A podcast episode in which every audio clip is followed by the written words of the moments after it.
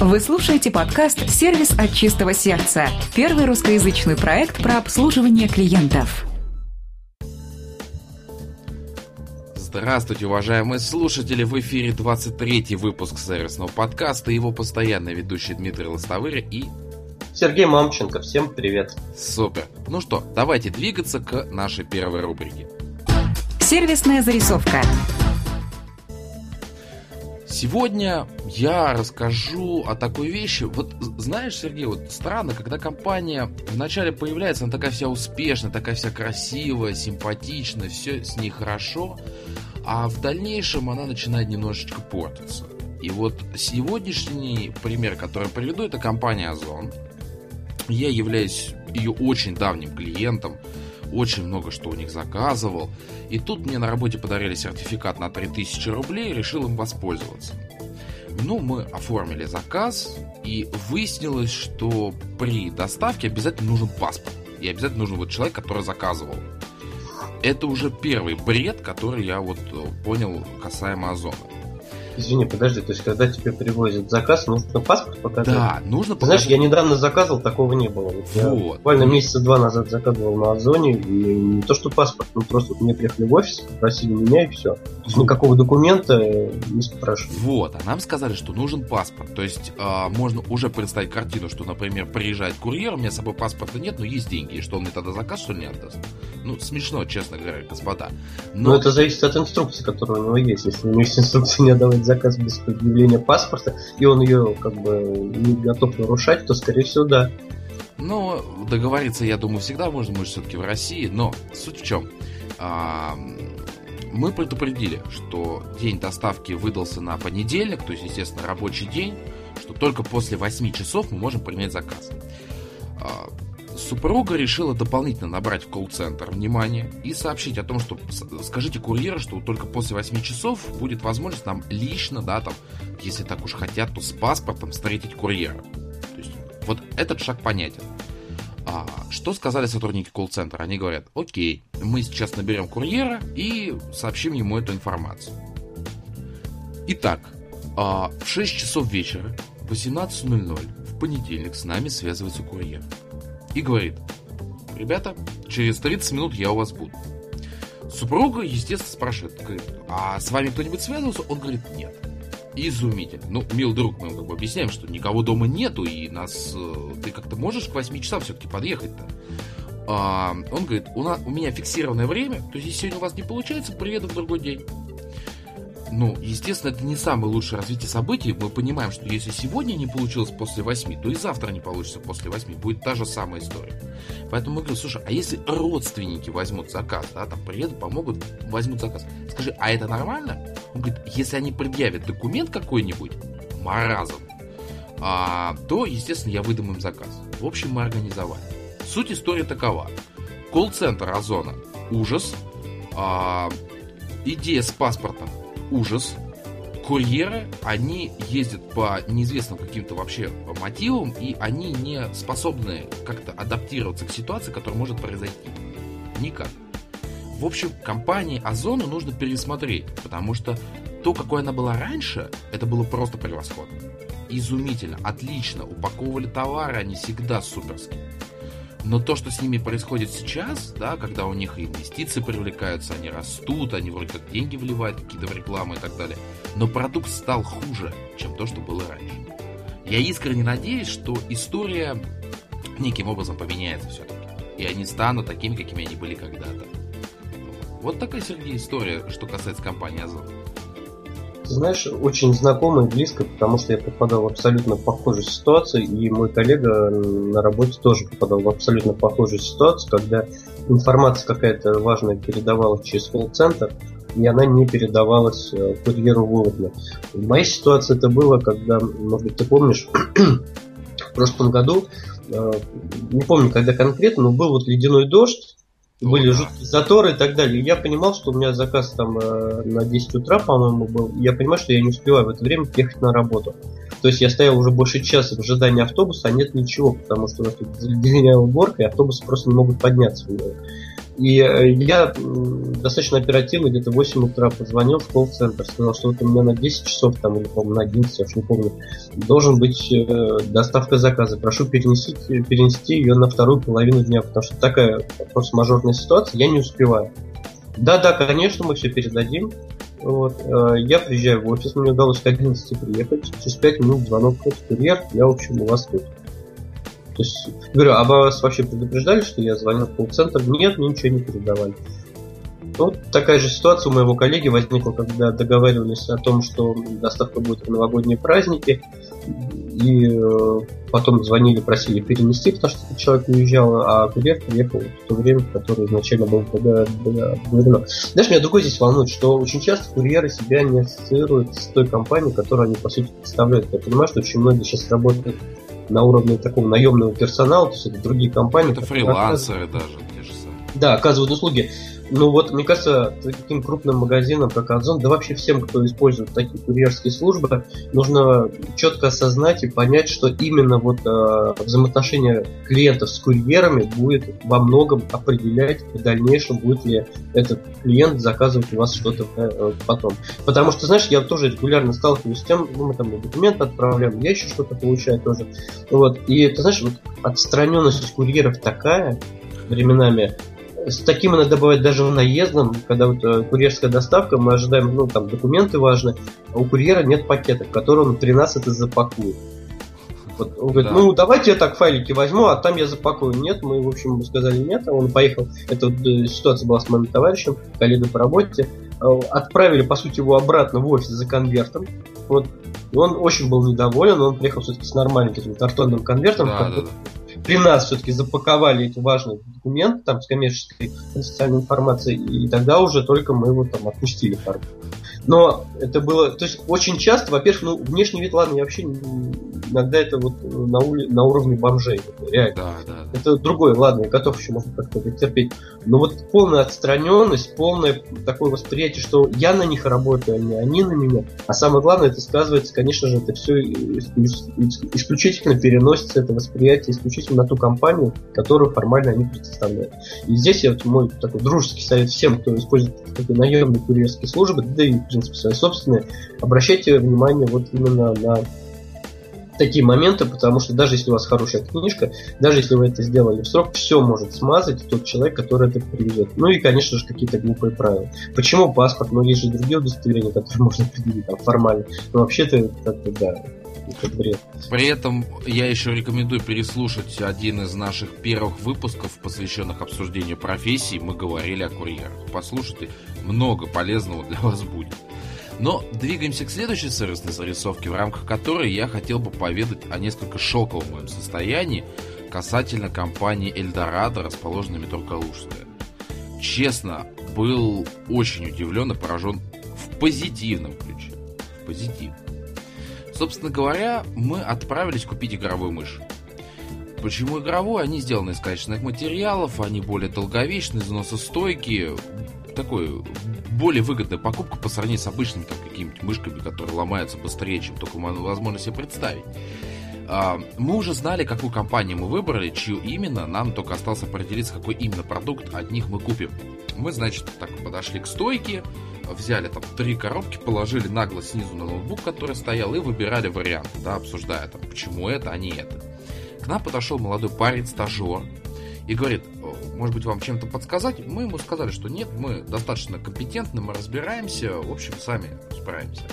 Он вежливо, приятно сказал, если будут вопросы, пожалуйста, я рядом недалеко, обращайтесь. Обращай на ваше внимание на то, как он это сказал. Это было супер. Мы, в общем, минут 10 стояли, обсуждали и выбрали какой-то вариант и решили купить. Вот дальше произошло то, я не знаю, Сергей с этим сталкивался или нет, для меня это было не впервой.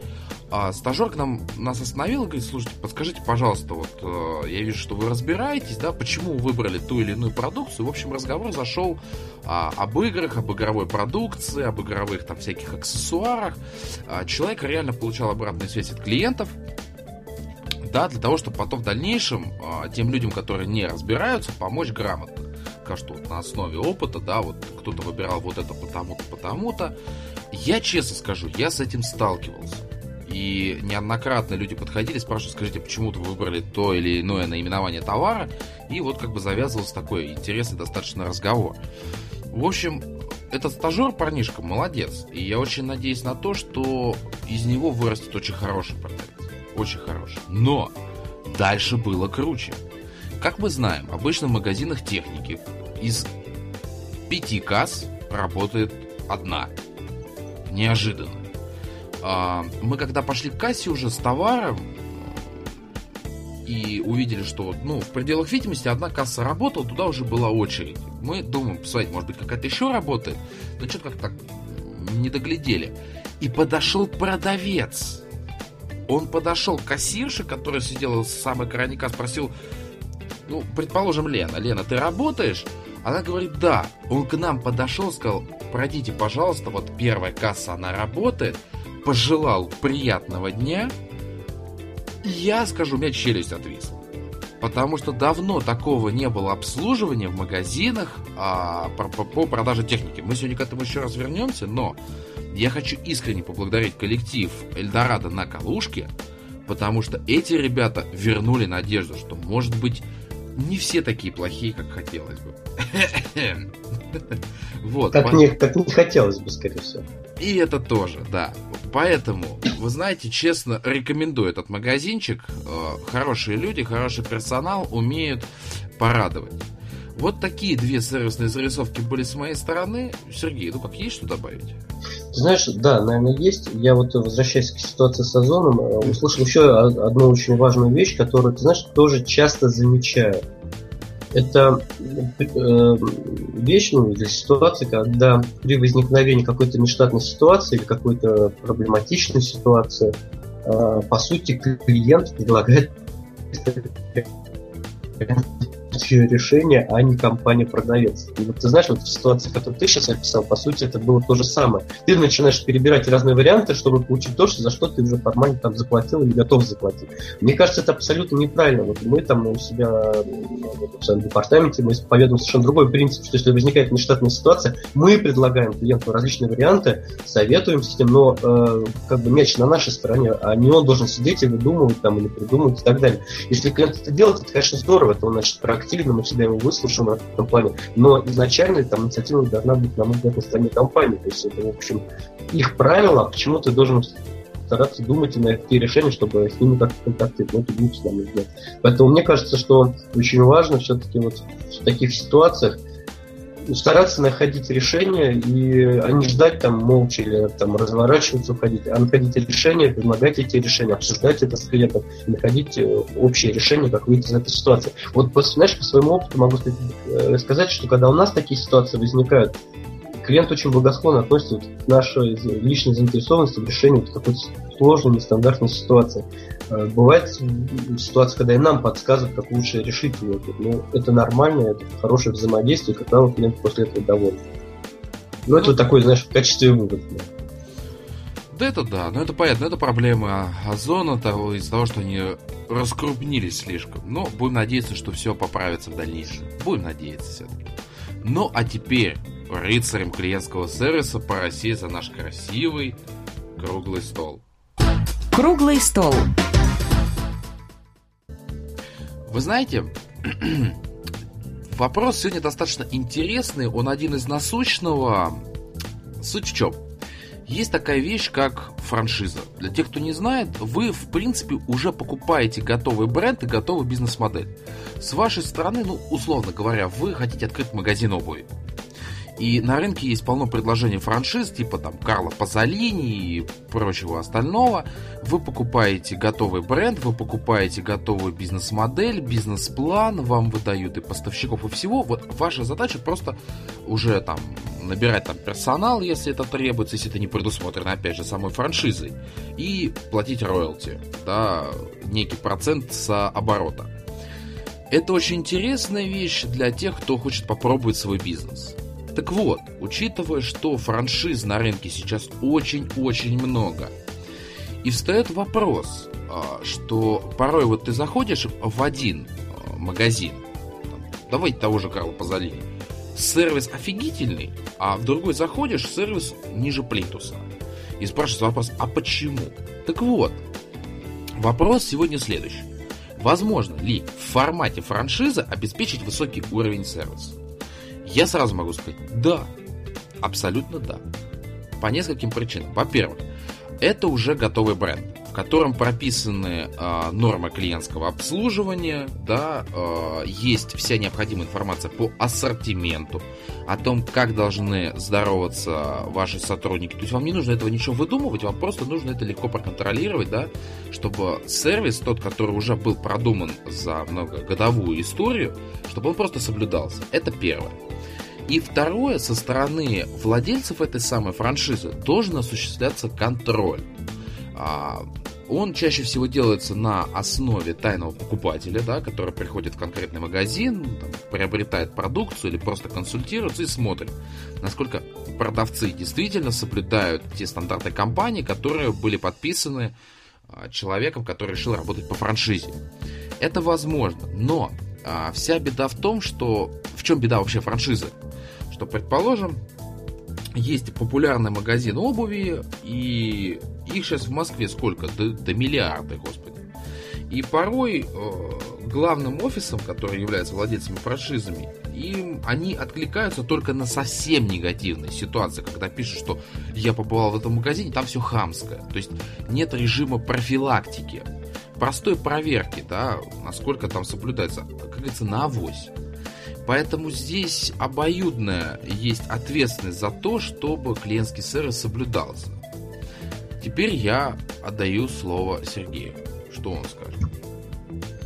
Ты знаешь, я вот, э, ты приводил пример с магазином обуви, я могу привести тоже пример из личного жизни, из личного опыта с рестораном Subway. И эта история О. была описана у меня в блоге уже давно, по-моему, год или полтора года история. Ты знаешь, э, я изучал, кстати, вот, э, франшизу Subway, специально заходил на сайт, мне было интересно, какие материалы предоставляются, как это все устроено. Но это уже было после вот этой истории. И я понимаю, что, конечно, там действительно дается все, то есть от тебя требуется только такая, ну, по сути, организационная работа с известными исходными данными, по сути. Ну и капитал, естественно. Ну и какой-то, да, капитал. И э, в чем была вот э, ну, моя проблема? Я э, иногда утром, когда ехал на работу, забегал в ресторан с собой около станции метро Пламерна, там небольшой рынок был, и был в том числе ресторанчик Subway. Сейчас там все снесли, и, кстати, ресторанчик давно закрылся, это тоже. Э, ну вот что меня поразило, то есть, в принципе, там достаточно вкусная еда, вот эти там сабы, они мне нравятся, там особенно с курицей и так далее. Ну вот э, один раз, и на что я очень сильно обратил внимание. Ну, во-первых, внутри таких раздражающих факторов в чем. Первое, это безумно громко играла музыка. То есть настолько громко, что я временами, общаясь за прилавком с продавцом, я не слышал и не понимал, что он мне говорит. Ну, это, как бы, на мой взгляд, недопустимо. То есть, вообще, вот ты знаешь, я думаю, что это одна из, может быть, ну, там, не тема подкаста, но тема для круглого стола, общем, насколько громко и какая вообще музыка должна звучать э, вот там в кафе, в ресторанах, в маршрутных такси, мы с тобой это как-то поднимали, там, и так далее. Это первое. Достаточно было, ну, не то, что достаточно, просто по ушам бил. То есть так банально, по-простому, может быть, даже в чем-то в твоих формулировках. А второе, что меня удивило, это, в общем, было в районе уже там 8-8.30. Сотрудник был какой-то очень вялый. А, я когда говорил, что мне нужно, он по несколько раз меня переспрашивал. Когда вот в третий раз он меня опять начал переспрашивать, то есть я говорю, мне там нужно вот это, вот это. Через минуту он переспрашивает, а что вы сказали, там, а еще что-то. Вот, и когда я, в общем, не выдержал, после третьего раза все-таки ему сказал, что вы вообще как там ну, проснулись, вы вообще активны, вы здесь, что же сказал? Вот знаешь, фраза была какая-то, вот, типа, я только недавно встал, чего вы от меня хотите? Это вообще, то есть это вот такая фраза по отношению к клиенту меня просто уже убила там, и я понял, что, скорее всего, в него я больше ходить вообще не буду, там, даже, ну, дело принцип. Вот. И еще один очень важный момент такой, связанный, опять же, скорее всего, с категория личной безопасности в чем-то. Мне очень не понравилось, что к нему приходили друзья, знакомые в верхней одежде, в грязной обуви, туда прям вот в зону, где готовится еда. То есть они что-то там общаются, пожимают руки, там хорошо они хотя бы когда готовят эти все-таки перчаточки такие прозрачные надевают. Вот. Но вот как-то э, там есть такая зона была, где можно переодеться формально, да, но вот зайти уже в готовую там зону, где готовят еду, где там эти салаты, хлеб там и так далее, в одежде с улиц, там, ну, пространство-то маленькое, поэтому обо все, как трешься, все задеваешь. Но это мне тоже было очень непонятно. То есть, вот, э, по сути, вот этот один раз, он вообще как-то вот э, на том ресторане для меня вообще поставил крест, потому что я испытал такие неприятные достаточно эмоции. Знаешь, я решил пойти дальше, думаю, с не просто об этом говорим или там попадаем в что-то. Я решил написать э, ну, по сути, отзыв о работе этого ресторана на сайте Subway. Очень долго искал, где бы там найти какой-то пункт, который касается работы с жалобами.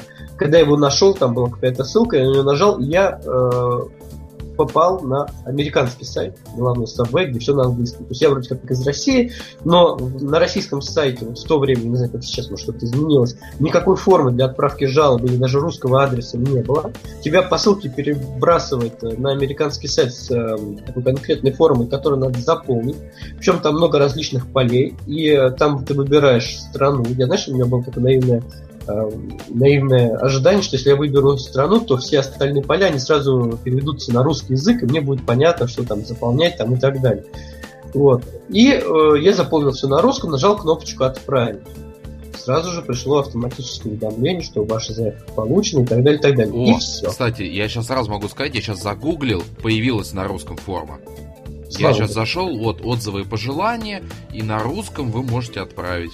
Ну вот где-то год-полтора или два вот этого не было. Вот. И э, самое главное, я получил автоматические уведомления, что да, там ваше письмо получено, и на этом все закончилось. То есть, хотя вроде бы, казалось бы, там попало это в головной офис там центра вообще всей компании. То есть можно было, наверное, обра- для чего форма тогда, собственно говоря, можно было как-то обратить, обратить на это внимание. Может быть, они передали эту информацию в Россию, там, в главную компанию в России, не знаю. Но дальше тишина. Вот есть такой замечательный спектакль, дальше тишина. Здесь вот прям то же самое.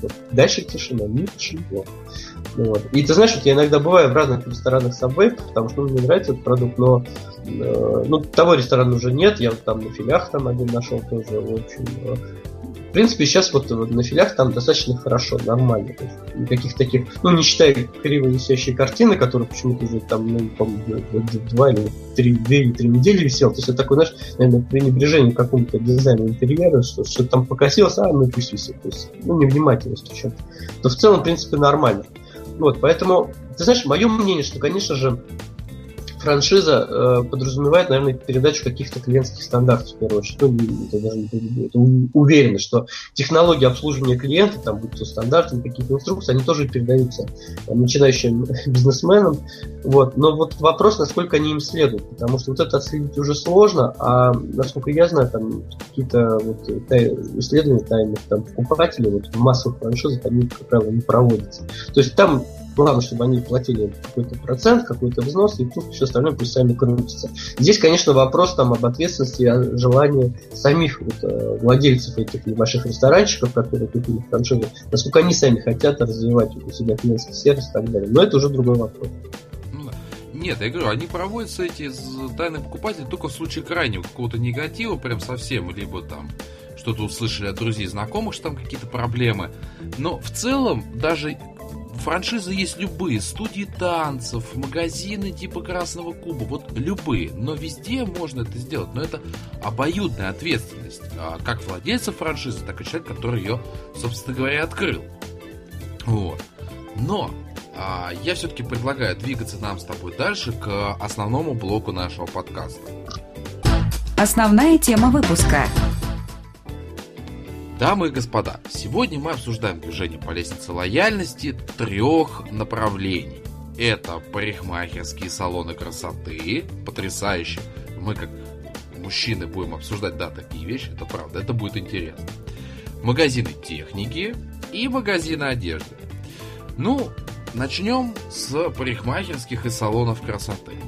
Я знаю, что Сергей частый гость подобных заведений, а я скорее Это, это откуда ты знаешь? Это очень интересно.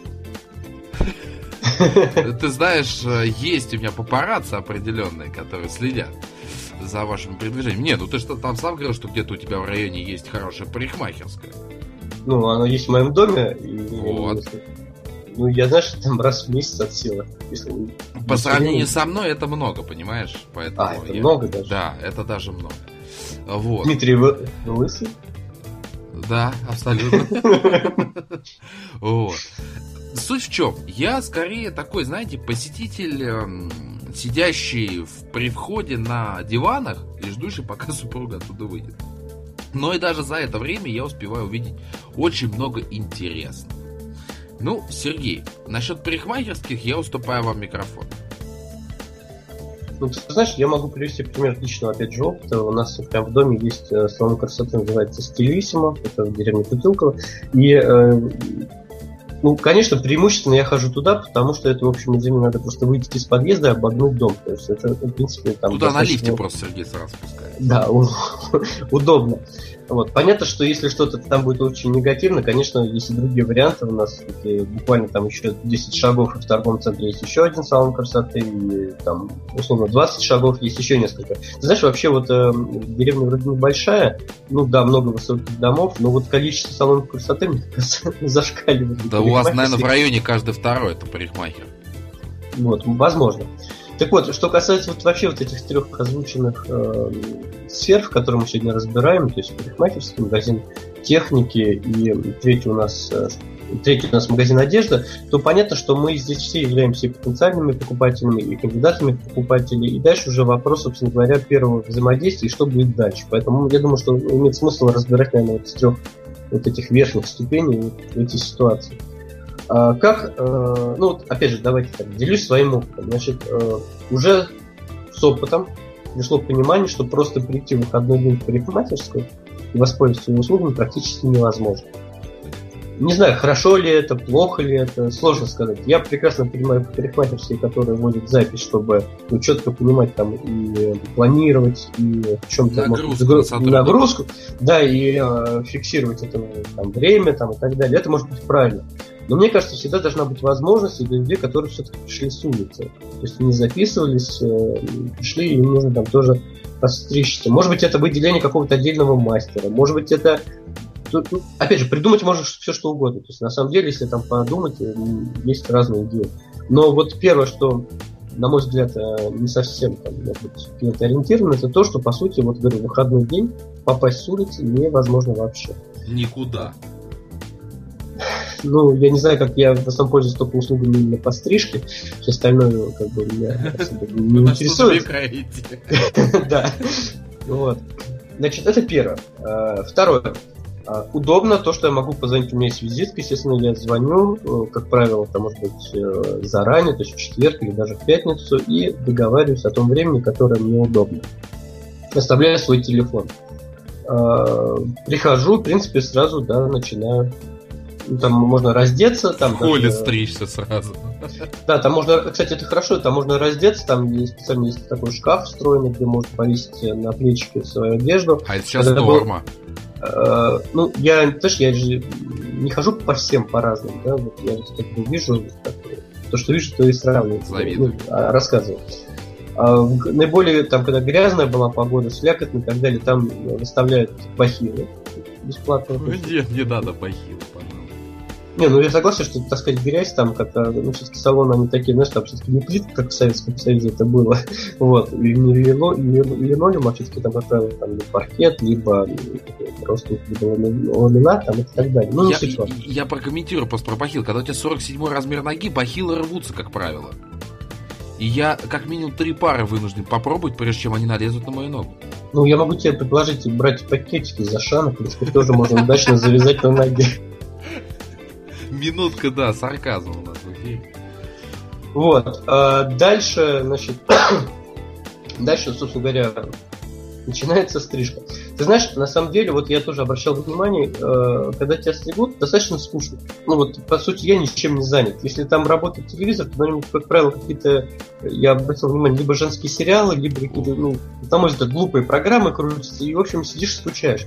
Один раз вот была парикма... э, парикмахер, которая со мной разговаривала, очень интересно. Она приехала, по-моему, из какой-то среднеазиатской страны, и ты знаешь, мы с ней очень интересно разговаривали о географии, о культуре этой страны. По-моему, это был Узбекистан. Ну, по крайней мере, то, что я знал, то, что я не знал. Ну, я больше знал по географии, она мне что-то и рассказывала о природе, и о культуре, культуре своей страны. Знаешь, было очень интересно. То есть это вот я для себя отметил, что мне было очень интересно пообщаться э, ну так, вживую с этим человеком. Другие, как правило, молчат. Максимум, что они от тебя э, спрашивают, близкие, как с чужом, и, ну, вообще как. Вот. И здесь, понимаешь, уже настолько это вот, э, ну, как бы без, безэмоциональный выработан, что я всегда говорю, так, по бокам и сзади 9 миллиметров, это вот машинка, да, сверху одну ну, треть убираем, диски прямые. Все, на этом наше общение заканчивается. А можно даже... И можно я еще добавлю про скучность. В мужском зале лежат женские журналы. Ты знаешь, у нас нет вообще разделения на мужской и э, женский зал, это небольшой такой ресепшн, там диванчик, какой-то телевизор, и ну, вот в самом зале всего два рабочих места, поэтому здесь все как бы объединено, и я уже давно уже такой отвык от мужской, женский зал. Ну, кстати, да, это уходит. Вот. И ты знаешь, конечно, э, даже когда стрижка заканчивается, вот я обратил внимание, никогда никакого, ну, типа, в лучшем случае тебе скажут, ну, все. Ну вот действительно, вот я обратил внимание, что в принципе никакого такого, что э, все, спасибо, я вас там подстригла, еще что-нибудь приходите, еще буду была рада там вас увидеть, вот, и желаю, ну, хоть какое-то такое нормальное человеческое прощение. И вот ты молча идешь к ресепшену, чтобы там заплатить. Ну, хотя вот. сказать, ну, красавчик вообще.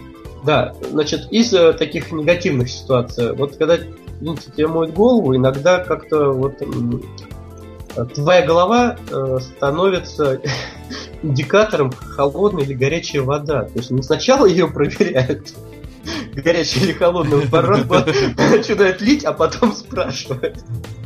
Знаешь, вот так, если делиться эмоциями, да? Да, да. Наверное, лучше сначала там все-таки... Сначала Серега посинел, это значит, что холодно. Да, или покраснел, что уже горячо. Вот, то есть они сначала включают тебе на голову воду, а потом спрашивают, не горячо ли вам. Ой, жестко. Вот, и да, это вот как-то тоже не очень понятно. Несколько раз мне, я не знаю, там я понимаю, что надо как-то, знаешь, у меня уже рефлекс очень жестко прижиматься вот к этому, я не знаю, какой-то раковине, наверное, там специально, потому что несколько раз мне заливали за шиворот, там конкретно у меня свитер был мокрый или еще что-то. И, в принципе, особых извинений тоже не следовало, то есть там ну, была фраза, ну, типа, надо было прижиматься сильнее. Вот. Кому? Кому, да, ну вот к этой раковине там с вот этой Чудо вот, то, есть, на, то есть, мне кажется, надо как-то все, да, это делать очень аккуратно. делать как-то очень аккуратно.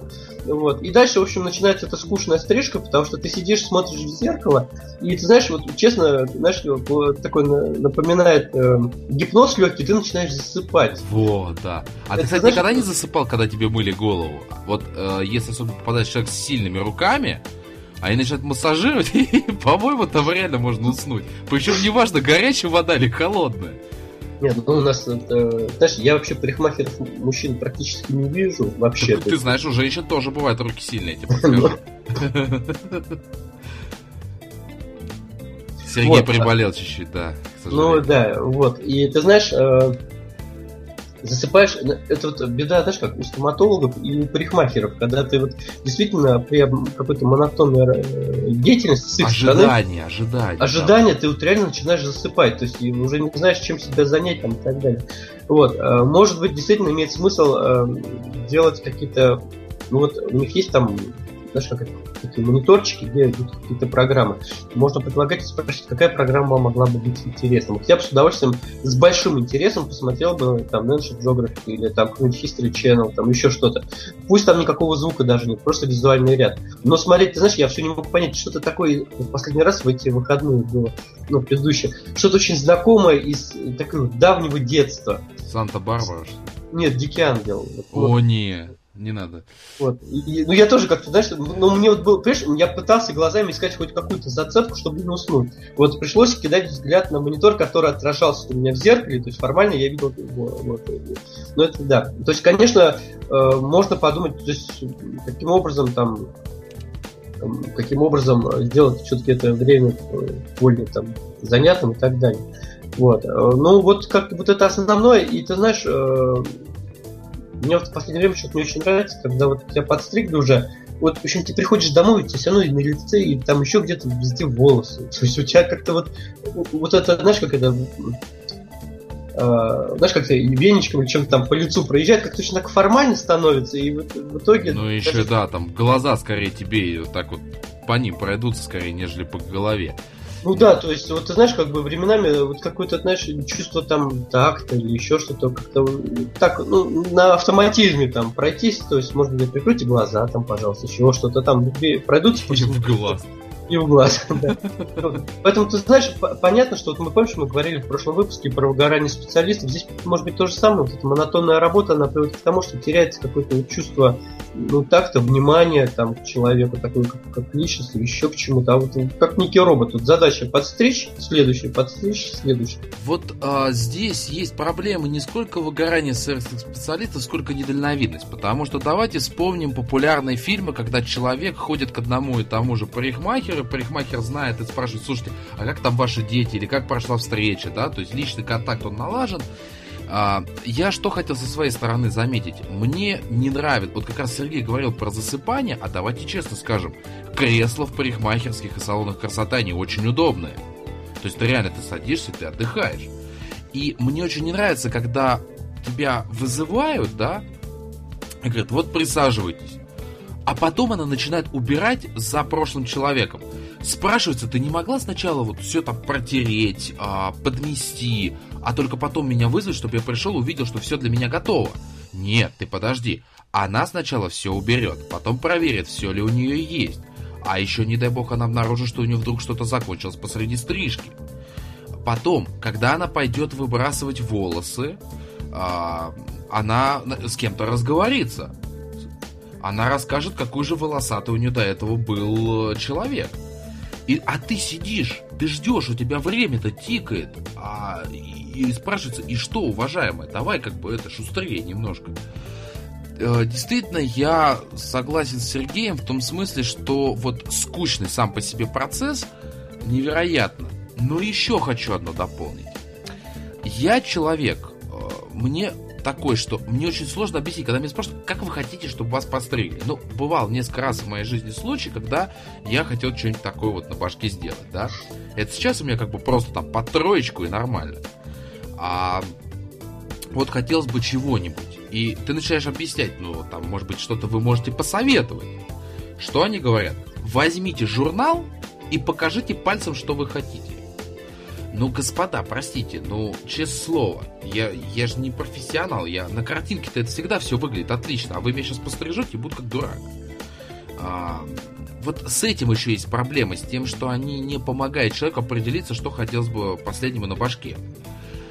А, потом... Ты знаешь, извини, ага. вклинюсь, это...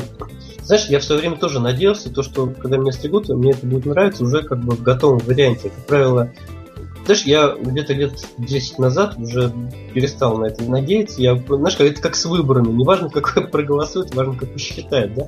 Здесь то же самое. Неважно, как подстригут, важно, как потом ты утром там уложишься, может быть, там гелем или воск, еще что-нибудь. Вот, и вот у меня примерно такая же модель. Я, честно уже, как бы, мне спрашивают, ну как? Типа, вот, а, да, вот фраза там иногда пророненная в конце. Да. Ну как? Вот, нормально. На этом мы расстаемся. Да. Потому что я знаю, что мне все равно, как там подстригли, подстригли уже, потому что я приду и ложусь так, как мне надо. Не, а знаешь, что самое прикольное? Вот ты же понимаешь, что такое под троечку, да? Это просто лысая голова. И она спро... И вот когда тебя вот при таком раскладе спрашивают, ну как? Можно ответить только одно, ну лысенько. Че, нормально. Вот. Еще что не нравится, я, я запомнил на всю жизнь. А знаешь, да, они же тебя прыскают водой. И у них этот пульверизатор работает, как у меня шланг на даче. Она тебе все лицо обрызгает этой штукой. Ну, ты хоть настрой ты его поточнее немножко, да, сделай. А, еще один интересный случай, он касается салонов красоты. Вот Сергей сказал, что в выходной день попасть к специалисту очень-очень сложно, да, к любому с улицы. Вот я вам расскажу потрясающую вещь. М-м, супруга пошла в салон красоты. Внимание! Ее не было два с половиной часа. Два с половиной часа, господа. Вы мне сейчас скажете, что же она там делала. А я вам сейчас объясню. Потому что ее специалист обслуживал одновременно трех человек.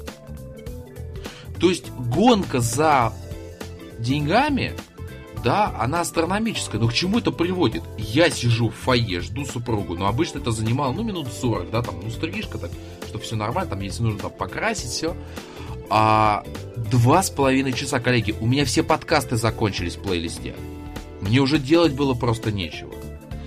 А, вот это тоже проблема. Гонка за деньгами, и при этом на самом деле это влечет к себе то, что люди, например, да, которые записались, они же вынуждены ждать, пока те закончат. И еще больше того, приходит с улицы это еще и отдельная очередь, и начинается фойе просто в их ханале. А вот тут я хочу вам сказать, очень приятно сидеть вне этой очереди, наблюдать, как народ ругается с ресепшеном. Когда же я таки пойду? Но давайте признаемся, что нас вернет обратно. Во-первых, это программа лояльности. Да? То есть возможность каких-то скидок, может быть, каких-то акций временных, да? Ну, пятая или седьмая стрижка бесплатно. Условно говоря, или знаешь, например, какие-то иные процедуры там, ну, со скидкой. И, естественно, мастера. Мастера, к которым ты уже привык, которые знают, как тебя стричь, а, которые знают, что ты любишь, как ты это хочешь. Вот это тоже нас заставит туда вернуться. Больше факторов нет. Вот просто реально. Но... Знаешь, извини, знаешь, на что обратил внимание? На цене. Постель, ну, там этого нет, я и так это знаю. Вывешенные дипломы очень часто бывают различные. Ты знаешь, я понял, что они абсолютно как-то Параллельно. не та, да, не та сфера, где диплом для меня играет какую-то роль, потому что дипломом является то, что я увижу себя на голове через там 10-20 минут. Ну вот именно, да. Согласен, согласен.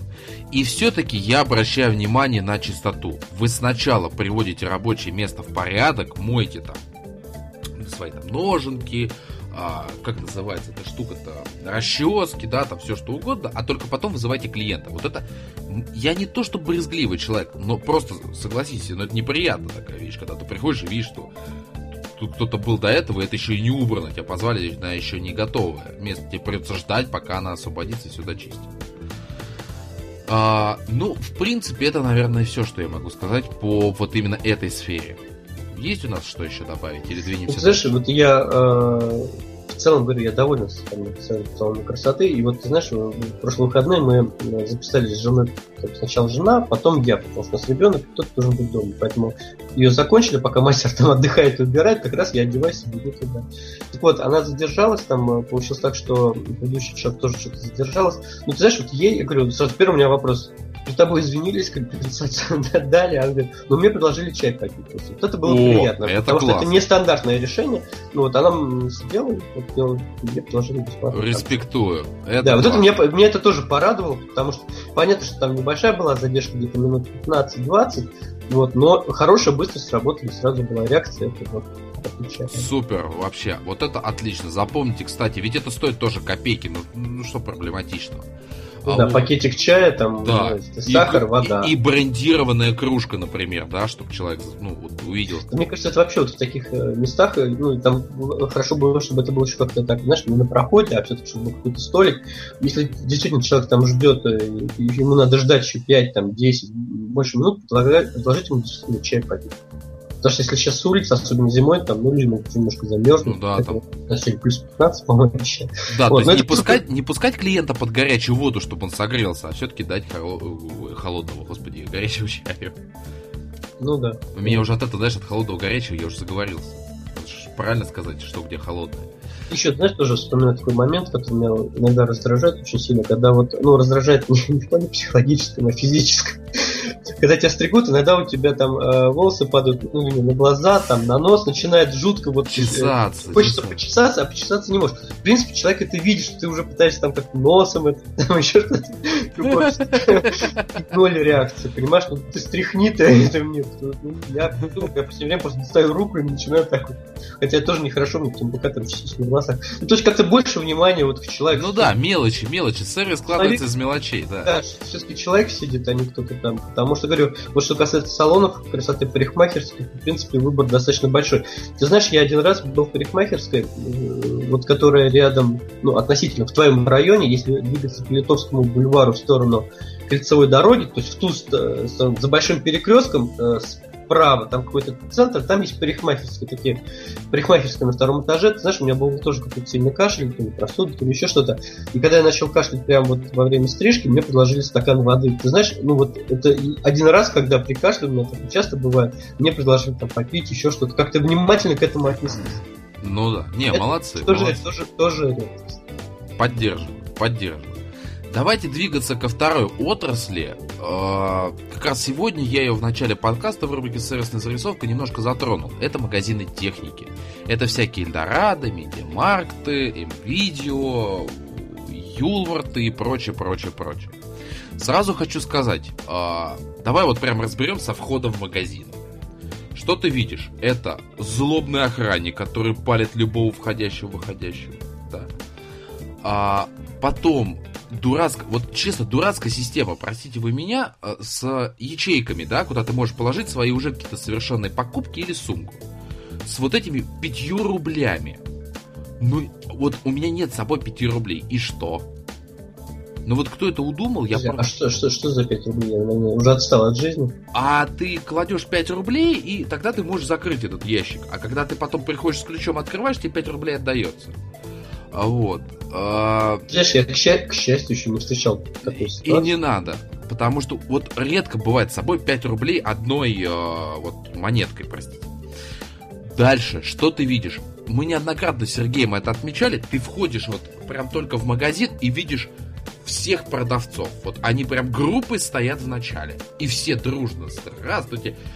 Мы можем вам помочь. Чувак, я только зашел в магазин. Единственное, чем ты можешь мне помочь, это отойти, чтобы я хоть увидел, что у вас за ассортимент магазина. Ну вот. Далее, вот какая сейчас есть реальная проблема в магазинах техники? Когда лежат продукции, ну, например, с наушниками, да, еще что-то, они деформированные, они мятые, чуть порванные, вскрытые, а, облапанные вот телефоны, да, которые есть, или там плееры, или планшеты, они все обл- а, обляпанные. Вот честно, при таком количестве продавцов любой может иметь с собой тряпочку там в заднем кармане, да, которую достал, протер по-быстренькому, и товар на витрине выглядит приемлемо. Вот это все видишь, и, и чаще всего мы уходили, потому что, ну, если ты видишь, что деформированные коробки, естественно, ну, как, как человек это купит? Вот у меня один просто вопрос. И неужели продавец, который не увидел, что коробка деформирована, заменить ее неким образом? Просто реально заменить. А, далее, я вижу, что есть проблема с ценниками. Я не знаю, обращал ты на это внимание или нет. Просто сейчас а, вот смотришь, да, цены, и говоришь, о, смотри, а что, вкусная какая-то цена такая маленькая, подходишь, а это крупными цифрами кредит. То есть а, ежемесячный платеж. А уже чуть ниже такими циферками написана реальная стоимость. Ну, ребят, я все понимаю. Но первое, что вы должны писать, это стоимость товара, а не в кредит. Вот наблюдается еще такая проблема. Следующий вопрос. Когда вы решили таки проконсультироваться со специалистом? Что мы наблюдаем? Низкий уровень знания продукции. Вот честно, если я сейчас зайду в любой магазин и прошу меня проконсультировать по вопросам клавиатуры, я вас уверяю, смогу переплюнуть любого продавца.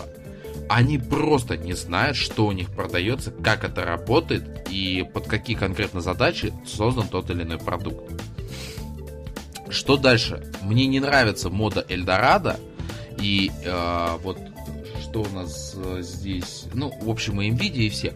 Вот сейчас, когда ты покупаешь, да, Сергей, товар, а, ты выбрал товар, тебе выписывают какой-то кассовый чек. Такой вот распечатают бумажку. То есть ты на кассу приходишь не просто там с покупкой, да, Это, это не кассовый чек, это какая-то типа, ну, ну типа товарно-накладной услуга. временно, временный накладной. Да.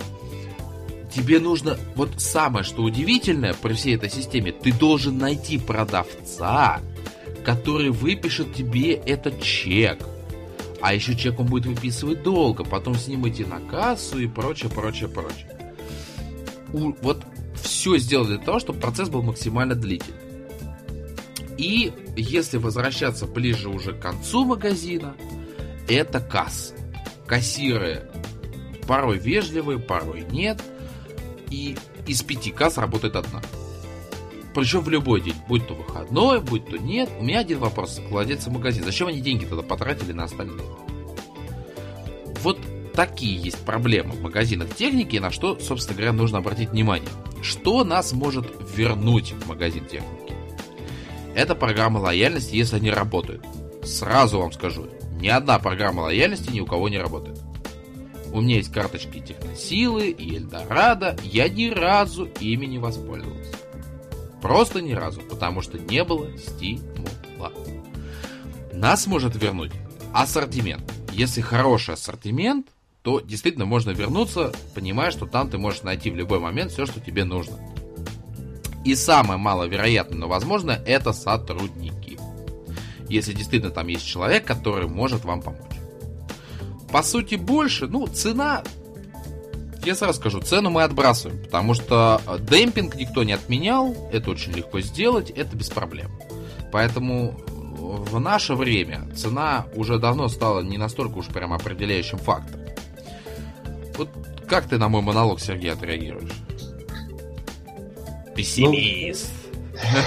Нет. Знаешь, что касается цены, я здесь абсолютно с тобой согласен, потому что если вас выбирают исключительно по цене, там, то, что вы там э, дешево, там, или цена очень такая, как говоришь, вкусненькая и так далее, то говорить о лояльности уже не приходится, потому что выбор по цене – это выбор временный, и он абсолютно не связан с никакой лояльностью, а наоборот, это вы формируете вперед ожидания, что и в дальнейшем у вас будут низкие цены, либо вы будете опускать.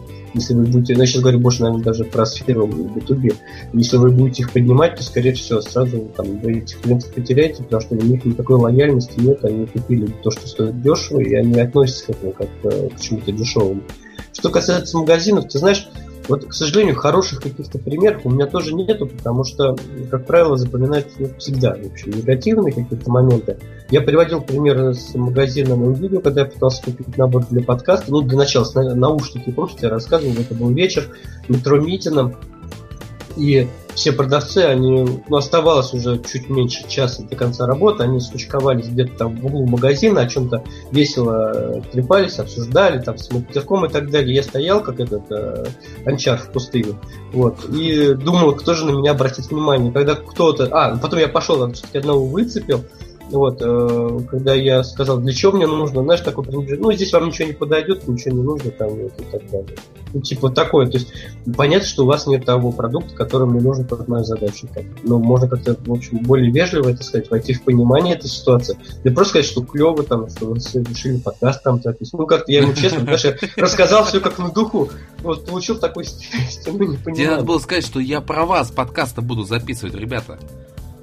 Вот. Э, охранники, ты знаешь, временами, вот действительно я наблюдал, вот напоминают, э, те особенно, которые по залу еще бывают ходят иногда, они напоминают такую акулу, которая взяла след. Вот куда я не иду, он за мной знаешь, я вроде бы нормально одеваюсь. Я вроде уже не в том возрасте, когда там что-то воруют или еще что-то.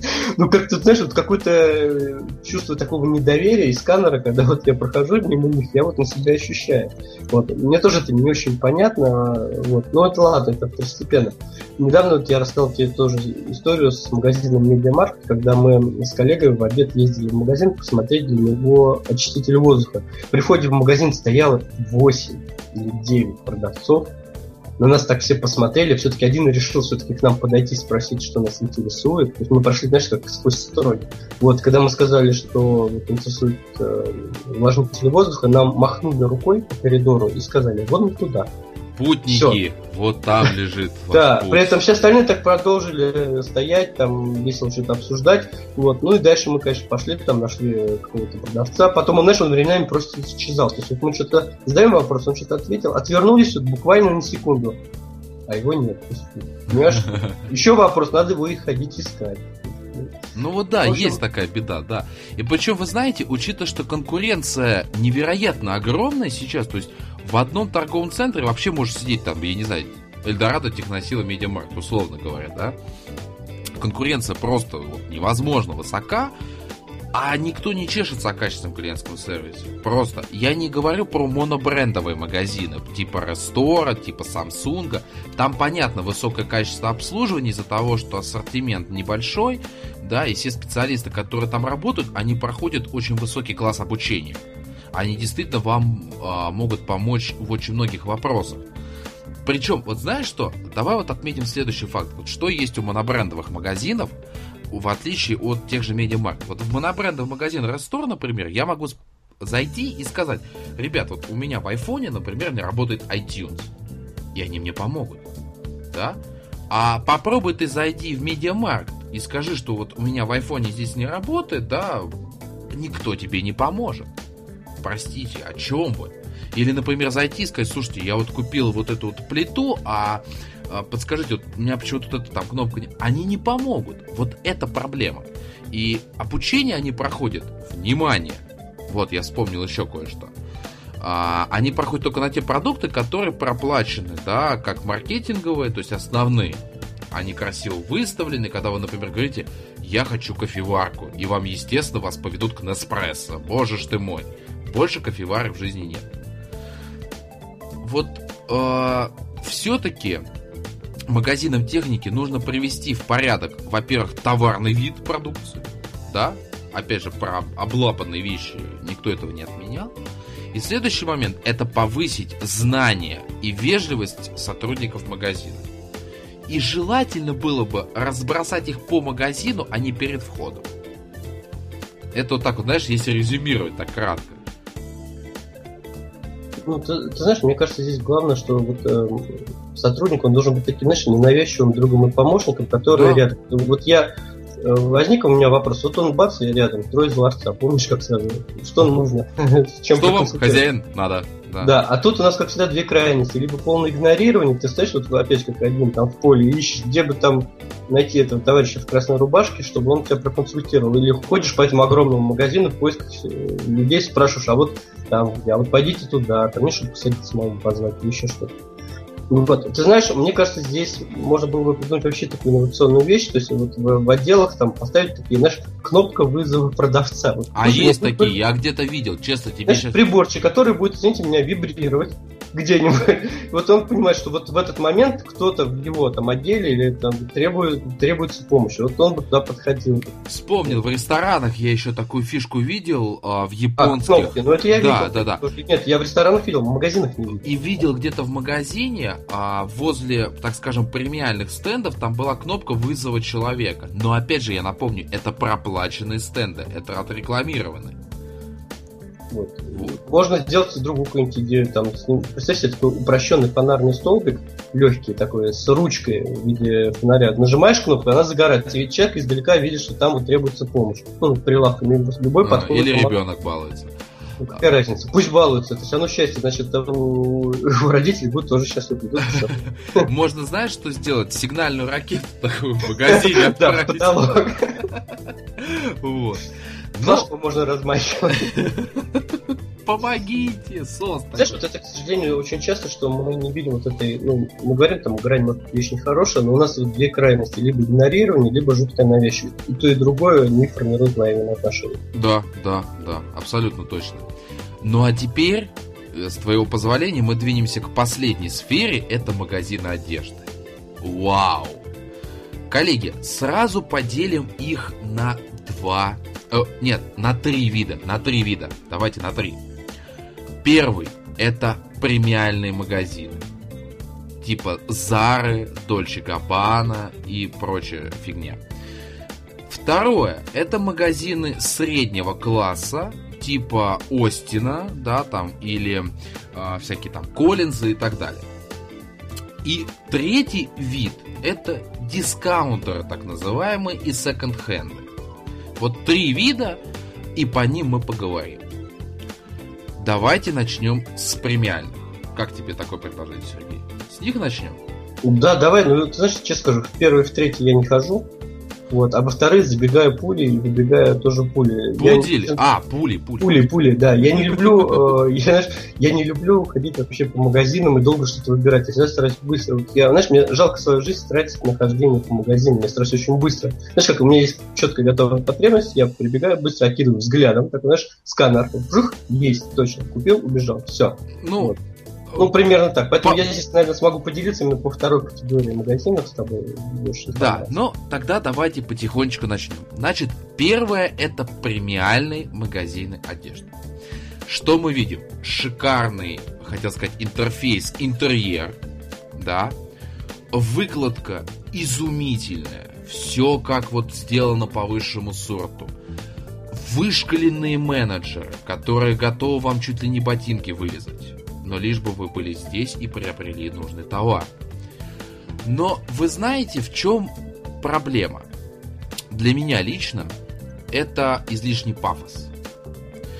То есть э, все построено на вот этой вот манере роскоши. Нет, я понимаю, что есть аудитория, которая это примет, для которой, собственно говоря, это создано. Но э, вот в сфере мерчендайзинга, а я напомню, это правило выкладки товара, э, если кто не в курсе, и люди-мерчендайзеры, опытные, нормальные, да, они правильно выкладывают товар, там есть целые методики по тому, как правильно выложить товар, чтобы человек его купил. Так вот, а, если вы обратите внимание, почему не делается идеальной выкладки товара?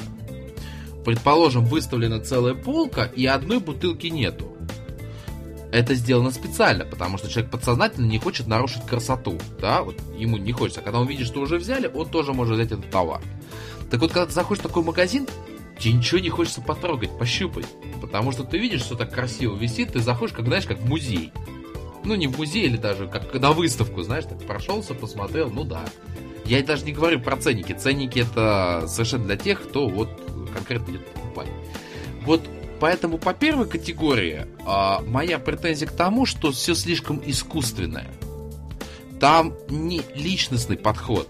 Там есть барьер между специалистом, да, который действует по очень строжайшим инструкциям. Даже не просто инструкциям, а строжайшим. И человек, который покупает, да, он просто получает надрессированную обезьянку, которая ему поможет. Вот это проблема э, премиальных магазинов. Все остальное там в норме. Давайте двигаться к категории, в которой Сергей мне может помочь. Вторая. Это просто средняя категория магазинов, а, да, типа вот Остин. Извини, Дим, знаешь, я поясню, почему я не хожу в первый. Ты знаешь, вот, да, там все красиво, я ну, был там, э, ну, мне, не, мне не нравится одежда там, понимаешь, вот э, она как бы не соответствует моему там стилю, там, нет, я люблю что-то попроще, понятно. понимаешь? Вот я нет, я заходил тут реально пытаюсь найти что-то. Вот, например, мне нужно было найти жилетку к новогоднему корпоративу. Ты знаешь, я заходил и в такие магазины, я ничего нигде не смог найти. В итоге нашел в интернете, в одном магазине ее, ее доставили в другой, и я там приехал и забрал. Ну это понятно, что... нет. Я именно Это... с точки зрения клиентского сервиса ну, да. разбирал. Вот. Вторая категория, типа вот Остинов, опять же, я постоянно клиент Остина, сразу могу сказать. И э, бываю в других магазинах средней ценовой категории. Какая там есть проблема? Вот учитывая, что у нас есть две крайности, это первая категория, это премиальные магазины, и третья это дискаунтеры, соответственно, вы сразу можете догадаться, что там есть высокий уровень сервиса, в третьей категории его просто нет де-факто, и второй, второй уровень, да, это нечто среднее, это прослойка. И там можно увидеть как клиентский сервис, так и его отсутствие. Что вот мне дико раздражает в этих магазинах, в отличие от категории 1 и 3 стараются навесить как можно больше одежды. То есть ты заходишь вроде бы магазинчик-то, да, там может быть и небольшой, но одежда повсюду. То есть люди э, пытаются, ну, по максимуму выложить ассортимент. Я прекрасно понимаю, для чего это сделано. Но вот знаешь, присматривать себе что-то достаточно проблематично среди всего этого ассортимента. Опять же, я обращаю внимание на э, выкладку товара. Ну, условно, ты, может быть, замечал, да, что есть столик, где, например, футболки выложены красиво, да, ну, кто-то взял ее, да, и посмотрел, ну, ему не понравилось. Он, естественно, ее просто так положил. Потому что, вот честно скажу, у меня руки растут, я не знаю, как это объяснить. Я не могу так же красиво сложить, как они. И вот ее клиент кладет, а дальше ничего не происходит. То есть менеджер только минут где-то через 20 возьмет, там, свернет и положит красиво. Проблема с кабинками где можно примерить товар. Это просто беда. Либо их две кабинки, либо их 22. Опять же, тема с э, номерками. Э, я не знаю, ты сталкивался с этим или нет, когда тебе выдают в зависимости от того, сколько ты вещей взял. То есть там 5, 3, 2. Зачем он мне? Вот просто скажите мне, зачем. И вот сейчас это относится к категории 2 и 3. Это опять вот из личностного. Как вот Сергей говорил про то, что вот там волосы, да, там падают, и горячая холодная вода, вот из личностного. Позвольте сказать, в примерочных воняет жутко. Вот честно. Воняет носками. Но неужели сложно повесить хоть какой-то а, освежитель воздуха? Во второй категории еще куда ни шло, но в третьей это просто глаза слезятся. Я все понимаю, что посетители, может быть, третьей категории то же самое, да, ну, постирать носки не проблема, но мы сейчас говорим не о людях. А освежитель воздуха стоит, ну, максимум рублей 40 в любом хозяйственном магазине. Ну, попшикай ты, родная. Там не то, что примерить, там глаза открыть невозможно. Вот честное слово, вот это а, мои претензии к магазинам второй и третьей категории. У третьей категории отсутствие адекватных помощников, да, то есть заходишь, а скажите, а где вот у вас там, например, футболки такого-то размера? Черт бы кто тебе подсказал. Их там вообще нет, там есть только один человек, который стоит при входе в кабинку. Все. Ну вот так вот. Но вот прованизм, ну простите, ну наболело, я не могу. В Заре такого нет. Там воняет пафосом. Сергей, я уступаю тебе микрофон, чтобы ты тоже поделился впечатлениями. я видел, что ты очень смеялся над, над моим личностным восприятием. Я чувствую, задело, наболел, и надо было выглядеть. Знаешь, ну, в третью категорию никогда практически не ходил, по-моему, был один раз, но когда я увидел, что там, извините, носки килограммы продают, я понял, что это магазин не для меня. Сам подход, понимаешь, что нужно да. продавать килограммы. Нет, никогда не... Я знаешь, почему это где было? Это, по-моему, в районе Калу... Калужской или... Нет, нет, на Калужке... Теплстан в следующую сторону. О, да, да, да. Конькова, во. Конькова. А там да, есть, там да. метро есть что-то такое. Коньковский вот пассаж там есть. Да, наверное, я И зашел, МДМ. Когда увидел, что там с корзинкой ходит по магазину с одеждой, вот, мне это, конечно, я, в общем-то, больше там не появлялся. Ну и вообще в таких магазинах. Вот что касается вторых, ну, я с тобой абсолютно согласен, что э, количество, ну, даже в том же Остине, количество одежды иногда даже вот а, протиснуться сложно, а вот. если это женщина с коляской, то с коляской зайти вообще невозможно. Вот, и оставить ее даже негде, чтобы она была в зоне досягаемости. Да. Получается, оставлять ее только за пределами магазина. Ну, в общем, нормальная мать там, она этого не сделает. Вот, с коляской пройти практически невозможно. Да. Потому что даже центральную часть магазина занимают вот эти полочки. Манекены. Штаты, ну, даже не манекены, а вот эти, где мальчики выкладывают. Ну да, а, столики всякие, да. Вот, а если какие-нибудь там дутые куртки висят, то все, даже ты когда идешь, ты все задеваешь. Все ну, задеваешь, да. Вот, с номерками, да, было, я тоже не понимал смысла, если считать, что на каждой стоит э, этот приборчик, который пищит, смысл да. давать какие-то номерки, вот. Тоже, в общем, непонятно. А, ну, как бы с точки зрения... Вот, знаешь, пару раз видел, что не было э, в кабинках ложечки для ботинок. Это как бы не очень удобно. Вешалки, прости меня, иногда не бывает. Нет, э, ну, ну, либо да, либо бывает одна, или там, знаешь, как а, два крючка висят и очень... И то на соплях. Ой, простите, ну за слово, ну да. Вот, то есть, конечно, здесь как бы такого больше внимания ну, можно было бы там, доставить. Стульчик поставить хотя бы, да, чтобы удобно было там, например сложить хоть одежду, там, присесть. Как вариант, да, как вариант. Вот. А, поэтому, в принципе, вот бывает достаточно так ну, много нагрузки по одежде. Ты знаешь, я обратил внимание, есть магазин Байрон, там а, поставили зеркало, то есть вот около кабинок есть просто зеркало, если, например, тебе нужно примерить куртку или еще что-то, не обязательно в кабинку стоять очередь. Да, Можно да, да, да, да, да. Ее сразу одеть, и как бы это хорошо. Это обычно еще возле очков и шапок. Да, это хорошо, потому что, в принципе, это экономит время, потому что, в принципе, там ну, нет смысла особо раздеваться. Да, в кабинку шапку идти мерить, да.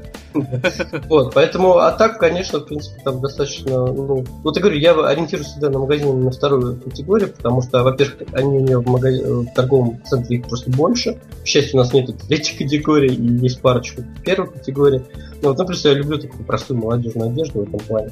Вот. А так, в принципе, достаточно все нормально. Единственное, знаешь, вот тоже всегда вот не знаю, может быть, только у меня какая-то такая мания. Когда я прохожу через э, ворота, ну, там где пищит, как говорится. Ой, всегда. У меня да. всегда внутренний страх. Да, да, мне, сейчас ну, запищит. Сейчас, меня начинает волноваться. Каждый раз себя, что вот сейчас это раздастся. Потому что, что бы они там ни делали, ну, постоянно у меня что-то пищит. Ключи, другие магазины, да, да, да. Что-то водят, что-то еще что-то. Ну, вот пищит и все. Вот пищит и все.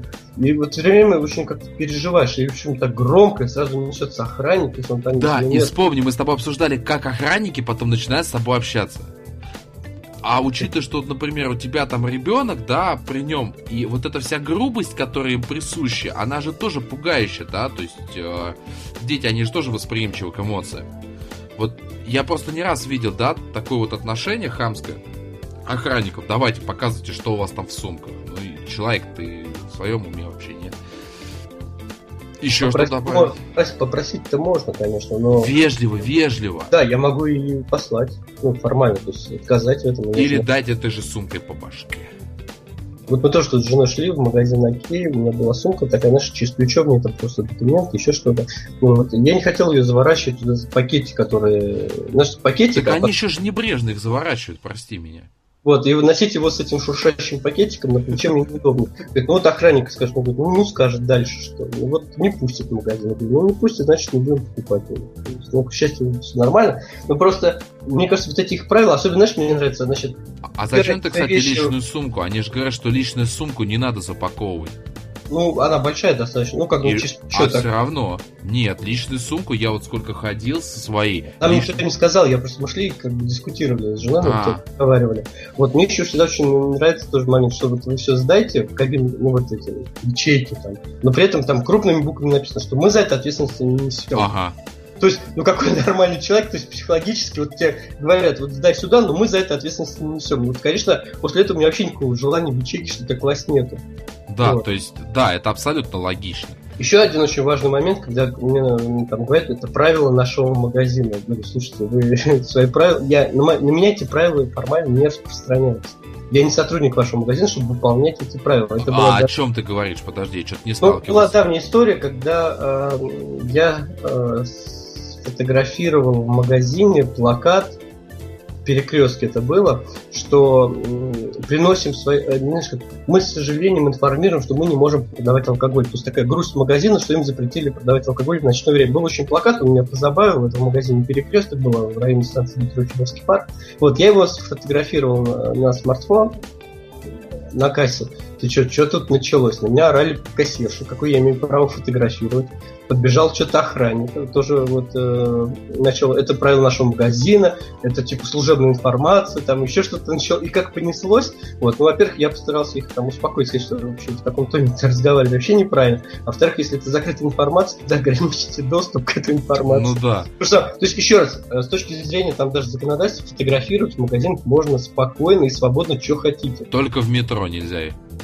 Э, вопрос дальше, как вы этим воспользуетесь, то есть если вы там где-то, ну, может быть, какие-то нарушения прав, хотя здесь еще раз, здесь э, свободный доступ, поэтому если магазин начинает вводить какие-то правила, ну, формально они не распространяются на меня в этом плане. Мне просто пытались этими правилами давить, что я там не прав или еще что-то. А вот. это было это... в перекрестке. Можно я дополню? Просто пока ты про перекресток. Зря упомянул перекресток. Да, да, да. Нет, а у них появилась новая киллер-фича, так называемая. Теперь на кассах а, висит мобильный номер и написано, если вы четвертый в очереди, позвоните, что, ну, вот, типа, открыть дополнительные кассы. Может, мне еще платную смс отправить, чтобы открыть новую кассу? Я боюсь, мне кажется, знаешь, там телефон просто разрывается постоянно. Вот указано. Ну, я согласен, что это как-то, знаешь, это опять же решение своих собственных проблем за счет клиента. Это, ну, на мой взгляд, неправильно. Да, то есть клиент думаю, должен что... сказать, что прости, чувак, я четвертый в очереди, ты где? Я полагаю, вполне э, кассира можно было бы там поставить какие-нибудь кнопки, на которые, если они видят, что у них там очередь уже больше там 4-5 человек, они нажимают, и администратор понимает, что надо открывать новые кассы, и открывая новые кассы, надо об этом проинформировать и сказать, что открываются новые кассы. Кассир нажимает на кнопку, что много народу, и на соседней пустой кассы из-под пола выезжает кассир. И он говорит, касса свободна, проходите. Ну, как, как вариант. Вот. Да нет, я согласен с этим, потому что да. тоже это непонятно, э, почему люди там долго должны стоять в очереди, еще что-то. Если вы планируете загрузку, вы ее как-то там рационально. Понятно, что вечером больше, днем там меньше, утром. И, кстати, это же относится и к магазинам одежды, потому что они, ну, знаешь, там кассиры такие вальяжные ребята, такие все, и относятся к магазинам техники. И вот еще одну тему я хотел затронуть, это все-таки бережное отношение к продукции, которую клиент приобрел. То есть, там, например, можно заметить, что в магазинах техники, да, там, когда ты говоришь, а, она спрашивает, вам нужен пакет, да? Ну и порой они помогают его положить в этот пакет. Но как? чуть ли не закидывая издалека. Вот. Спрашивается, ну, я только что оплатил это. Э, то же самое может быть с одеждой. Какие-то магазины очень аккуратно складывают, да, в пакетик прям вот берешь и он аккуратно сложный. А кто-то, знаете, как вот я иногда так делаю, а, в пакет, а, знаете вам, пожалуйста. Ну вот, бережное отношение. Мы, кстати, с Сергеем неоднократно об этом говорили, что особенно там вот пластиковые карточки, что нужно аккуратно с ними действовать. Э, Все-таки это тоже тонкости, такие нюансы. Мы так с тобой плавно, да, от магазина одежды еще и перекресточек так наш любимый затронули немножко. Обыкался основательно. Это просто был вопрос в том, что не надо глупые правила вводить в своих магазинах, которые в общем, могут быть просто раздражение клиента. Там, там, которые ущемляют права клиента, вот так даже можно сказать. Тем более здесь еще как бы прямое противоречие законодательства, потому что ну, фотографировать можно свободно, если это не на спецрежимный объект, то спокойно можете фотографировать прилавки, ценники, это ничего не является ни секретом, ни конфиденциальной информацией. Ну, есть нам еще что дополнить по поводу магазинов одежды? Да нет, ты знаешь, мне кажется, все предельно понятно, да, и прозрачно. Поэтому мы сегодня, я напомню, разобрали три сферы. Это парикмахерские салоны красоты, магазины техники, магазины одежды. В принципе, вы могли заметить, что многие вопросы, они достаточно близки. А, и для решения этих, этих вопросов, как мы постоянно говорим, по сути, а, не требуется гигантских каких-то вложений, да, просто легкое обучение сотрудников. Но я предлагаю двигаться к нашей следующей рубрике, в рамках которой я расскажу о том, как можно очень легко потерять лояльного клиента. Практический use case. Уважаемые слушатели, владельцы компании, вот по- получить высоко лояльного клиента очень-очень сложно. Но потерять его это дело одну секунду. Давайте теперь я расскажу, как все, собственно говоря, было, чтобы вы понимали. А, есть компания Incom, я думаю, вы все прекрасно знаете ее. А, когда мы первый раз к ним обратились, у них была э, менеджер Инна, которая сработала просто изумительно. Встреча прошла быстро, конкретно. А, когда мы поехали, приехали домой после встречи, у нас уже лежали предложения. При этом мы оставили три почтовых ящика, два моих, один супруги, да, потому что, ну, чтобы вот э, на всякий случай, чтобы спам-лист где-то не попало, все-таки была высока вероятность получения письма. Она все сделала изумительно, быстро заселились, все суперски. А нам снова потребовались услуги компании Incom. То есть, я сделаю вывод, мы были очень высоко лояльны компании Incom за счет того, что менеджер Инна потрясающе нас обслужил нам снова появилась потребность обратиться в компанию Инком. Мы приезжаем в тот же филиал. А, мы, к сожалению, узнали, что вот Инна ушла. С большим сожалением. Но думаем, сейчас новый менеджер выйдет. В общем, мы приехали в филиал, который находится на станции метро Беляева. Во-первых, система идиотская. Ты охраннику должен сказать, по какому ты вопросу, чтобы он вызвал специалиста из компании Инком господа, ну это высший сорт клиентского сервиса, просто очумительно. Окей. Дальше. А, переговорные, которые имеются у компании там, они в принципе неплохие. Тут вопросов нет. Выходит наш новый менеджер. Боже мой! Я вам, я говорю, меня выносили бы вперед ногами из инкома. А, я понимаю, сейчас вот только не поймите неправильно, понимаю, что восточная женщина – но в, в балахонной одежде 20-х годов, вот как мешки на ней висят, старой такой ткани закаленной, выглядела несуразно. При этом рядом с ней стоял ну, другой менеджер в костюме. А она вышла в черт пойми меня. Вообще, вот это ужас. У меня слов нет культурно, как это можно описать. При том, что прошлый менеджер Инна, она была одета просто в высший сорт. Рубашка, все как надо. Мы пошли общаться. Во время встречи вопросов никаких Она просто выслушала, дала визитку. И знаете, что она нам сказала? Ой, ну вот сейчас я вам ничего отправить не могу, у меня очень срочное дело, а я отправлю вам завтра. Серег, Ты готов удивляться? Я, нет, я после этого сказал спасибо, до свидания. Не-не, подожди, подожди, ты же знаешь, ты, ты не забывай, мы сервисные специалисты. Надо было удовлетворить свое любопытство. Да? А, ты готов дальше удивляться? Готов? Ну да, давай. Господа, наступил следующий день. Три часа дня. Звонит Зара, наш новый менеджер. Она нашла только один вариант.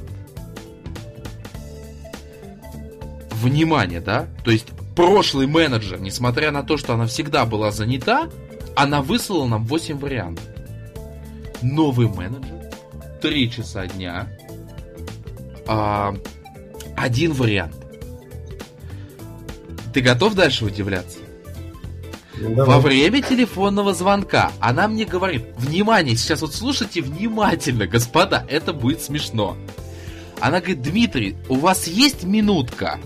Я говорю, да, Зара, вот прям буквально минута. Что ты думаешь было дальше?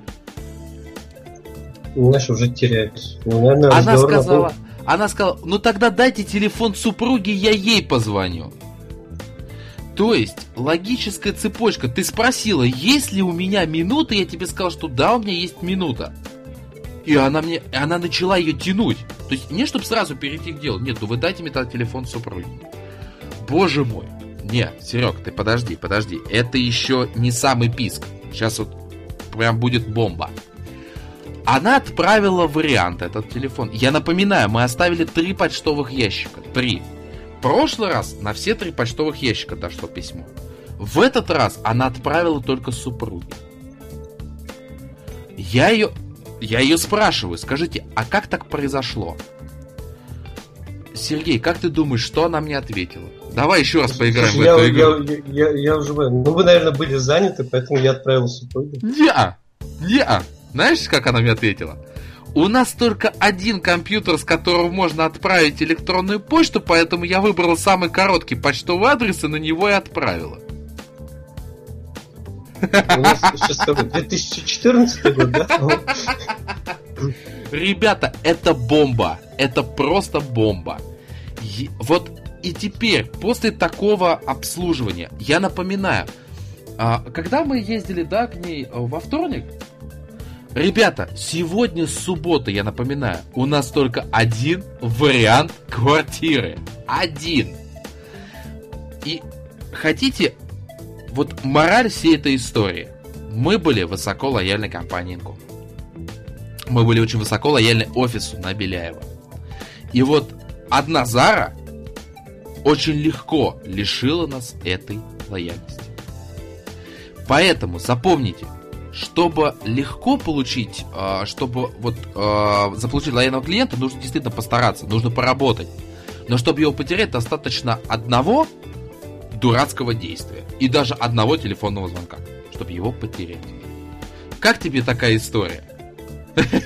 Знаешь, очень-очень грустно, потому что, ну, я надеюсь, что это просто исключение, и вам просто не повезло. Вот, если же у нас там рынок недвижимости теперь насыщен такими сотрудниками, ну, это очень грустно. Это очень грустно. И я еще раз обращу внимание на ошибки, которые она сделала.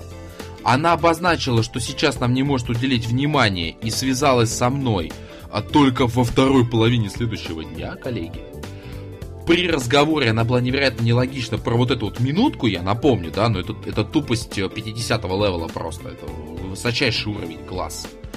И про электронную почту. Это невероятная ошибка, это ее косяк, просто жуткий. И прошла, считайте, что неделя, а у нас нету вариантов. Вот. А, вот такова мораль истории. И я очень обращаю ваше внимание на то, как работают ваши люди и как легко вы можете потерять лояльного клиента. Обратите на это внимание. Ну что, Сергей, будем двигаться дальше? Да, Или... давай двигаемся. Итак, мы переходим к такой достаточно приятной, интересной рубрике, ну, которая бывает, к сожалению, не так часто, но в ней будет участвовать исключительно Сергей. Календарь. А рубрика это называется «Календарь». Я хочу напомнить, что 12 апреля 2014 года в Москве состоится мой открытый семинар по первоклассному сервису. Который... День космонавтики. Да, полетим в космос. И гостиница, собственно, будет проходить в гостинице «Салют». А, мой семинар по клиентскому сервису, который называется «Первоклассный сервис начинается с вас». Мы уже на протяжении 23 выпусков с Дмитрием, в общем, даем всем четкий конкретный посыл, что очень много в клиентском сервисе зависит именно от действия конкретных специалистов, от действия конкретных людей. И у вас могут быть замечательные стандарты, у вас могут быть куча инструкций и так далее, но если нет личного отношения, если нет личной вовлеченности в клиентское обслуживание, то, к сожалению, вот будут такие ситуации, которые, например, Дмитрий сейчас описал с компанией Комнедвижимость. А, я также хотел бы порекомендовать этот семинар и тем, кто занимается ну, личным своим бизнесом, фрилансером в том числе, потому что вот что касается фрилансеров, то здесь очень-очень много строится исключительно на клиентских отношениях, на удовлетворенности э, ваших клиентов вашими проектами. И прозрачностью работы между друг другом. Да, и здесь э, вот устная реклама играет очень большое значение, поэтому я вот рекомендую этот семинар, в том числе и для всех тех, кто ведет какой-то свой, может быть, небольшой бизнес, занимается фрилансом, потому что вот здесь, как нигде в другой области, клиентский сервис поможет вам где поможет находить новых клиентов. То есть даже не находить они вас сами найдут, если вы хорошо будете работать с теми, кто у вас уже есть. Поэтому приглашаю всех на свой семинар. Подробная информация будет э, размещена на моем блоге о сервисе.рф и в аннотации подкаста. Ура, товарищи! Ну, а Спасибо. а теперь мы двигаемся к завершающей рубрике. Ты придешь? Я, я, я, я, я, я буду в первой половине дня. Вот, поэтому триумфальная встреча таки состоится. Вот. А дальше там посмотрим. Но я буду. Я буду. Ну, я только чисто из-за дня космонавтики, ты же понимаешь. Ну ладно, давайте двигаться к завершающей рубрике. Зато мы хоть увидимся, да. Анонс следующего выпуска. Ну что ж, а, вот честно, вспоминая 22 выпуск, который мы записывали с Еленой, мне очень запомнилась а, тема про собеседование с сервисным специалистом.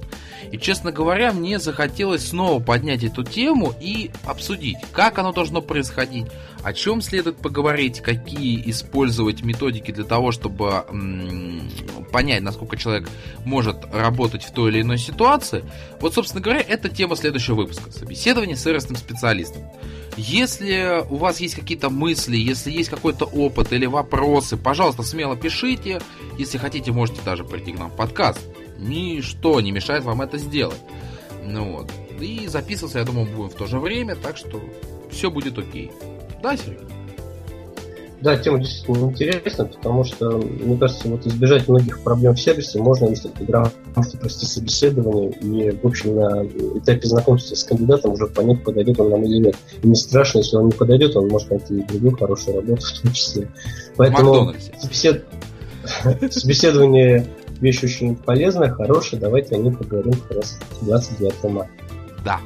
А в рамках 23-го выпуска с вами были Сергей Мамченко, Дмитрий Лостовырин. И мы же. И, на... и мы на этом желаем всем да, хорошего, хорошего настроения и искренне весенней все-таки погоды. Вы прослушали подкаст «Сервис от чистого сердца». Спасибо, что вы с нами.